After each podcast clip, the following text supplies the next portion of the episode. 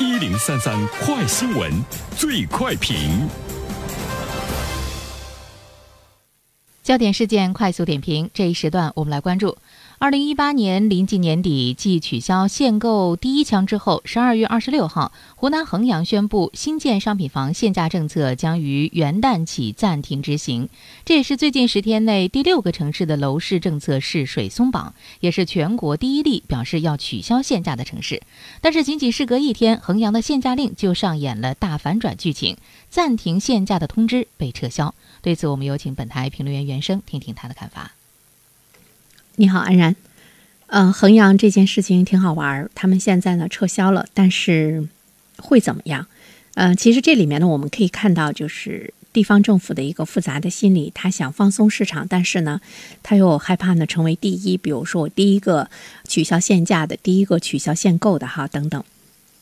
那么现在呢，我们就看到了，呃，在年末的时候。嗯，我们看到很多的这个地方政府要尝试着呢，给他们的楼市的这个调控呢，要松绑的这种态势是越来越明显。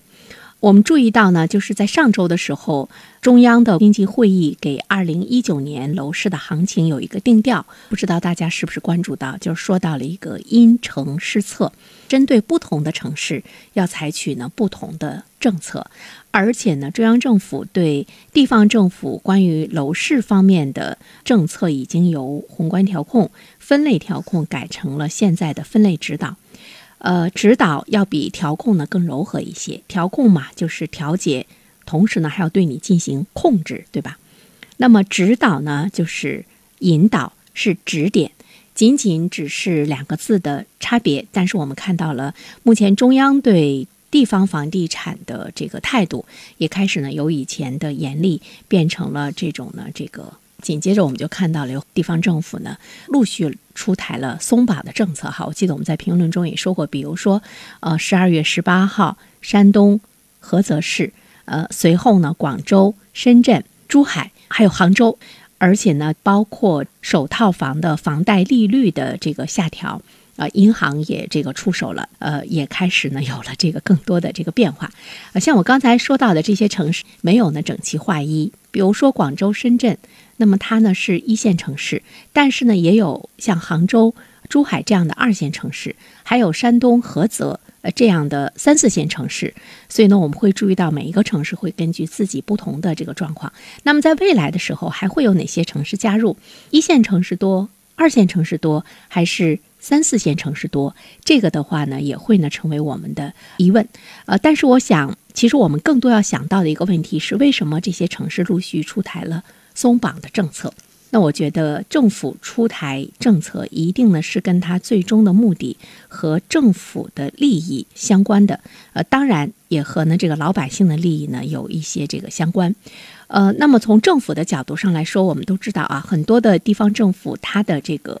财政对土地的依赖呢是这个比较强，那么我们会有一个设想，是不是呢？这些地方政府没钱了，嗯，或者是呢他们进钱的渠道其实呢是越来越窄了，或者呢是在这个降低，那么卖地呃更多的卖地，是不是依然呢还是一些地方政府呃来钱的一个重要的渠道？就是政府需要钱，呃，所以呢卖地收入呃是不是呢他们的一种非常大的这个期待？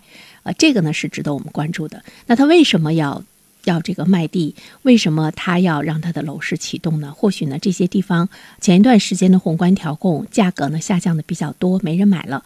呃，那么它的这个市场呢，相对比来说呢，会是比较这个萧条。呃，这个呢是我们要呃看到的一个这个。呃，状态。另外一方面的话呢，其实我们还要呢，这个注意到这个房产的放松。刚才说到的这些城市，你可能会觉得，哎呀，九牛一毛，太少了哈。它只是呢其中的一些小的状态。但是我觉得城市之间是效仿的。呃，对于地方政府来说，都知道卖地呢是最来钱儿的。如果呃，大家都在互相的看，那么我觉得他们绝对呢不会是现在的暧昧不清、欲拒还迎这个状态。那最后呢，会不会是全面的这个放松？呃，我觉得这种状态的话呢，其实我们从呃房地产的态度变化中，可能呢已经是非常明显了。呃，再一方面的话呢，我们可能还要关注到的一点就是，从这种状态中，我们应该要看一下二零一九年楼市呢会是一种什么样的大的趋势。比如说，大家会在想调控会不会？继续，当然是要继续。主调房子是住的，不是炒的，不会让它更进一步的进入到投资市场中。这个调控呢，还是呢会要这个继续，因为在一八年的时候呢，楼市调控呢处于高压状态哈，它的这个调控政策已经超过了四百次，是什么概念？它刷新了历史的记录。那么在一九年。我们的调控会有一个什么样的主基调？这个呢，我们会看到。还有呢，就是房价，一八年以来，房价呢同比依旧呢是稳中呃有增。那么到一九年的时候，我们看一下房价，呃，我们也注意到了地方政府是不太愿意呢让它下降的。更不愿意让它出现大幅度的下降。当然，现在呢，我们也知道，对于楼市来说，我们百姓呢都是秉承着呃买涨不买跌的这样的一个心理作用。市场的观望程度呢是比较呃浓厚，而且成交情况呢还远不如这个预期。那么这种疲软的走势，对一九年的地产市场会产生一种什么样的影响？呃，那么房价在一九年，我们说到的是一个稳字，就是不让它大涨。当然也会不让它大跌，还有一个就是这个分化，是不是一九年我们也会看到的一个状况？所谓的分化就是呃因城施策嘛，不同的城市会有呢不同的这样的一个状况。那么对于地产商来说呢，在一八年的九月份，万科在它的秋季例会上打出了一个鲜红的标语，叫做“活下去”。这个呢是被各大媒体呢广泛的传播，就是在一九年地产商的这个。状态，他们的这个呃经营会不会面临着更大的呢困难？因为这里面我们看到了，在一八年的时候，其实他们都有了更多跨界的经营，比如说绿地投资电金，还有呢呃碧桂园、华润置地投资呢农业啊等等等等，包括万科远洋布局物流，这个呢会不会也是未来的一种呢这个趋势？那么这些在一九年的时候是延续。是加剧还是呢？有一些会有更多的一个变化。从一八年年底的部分地方政府的这样一个松绑，我们或许呢可以看到一九年的前景。好了，安然，好，感谢袁生。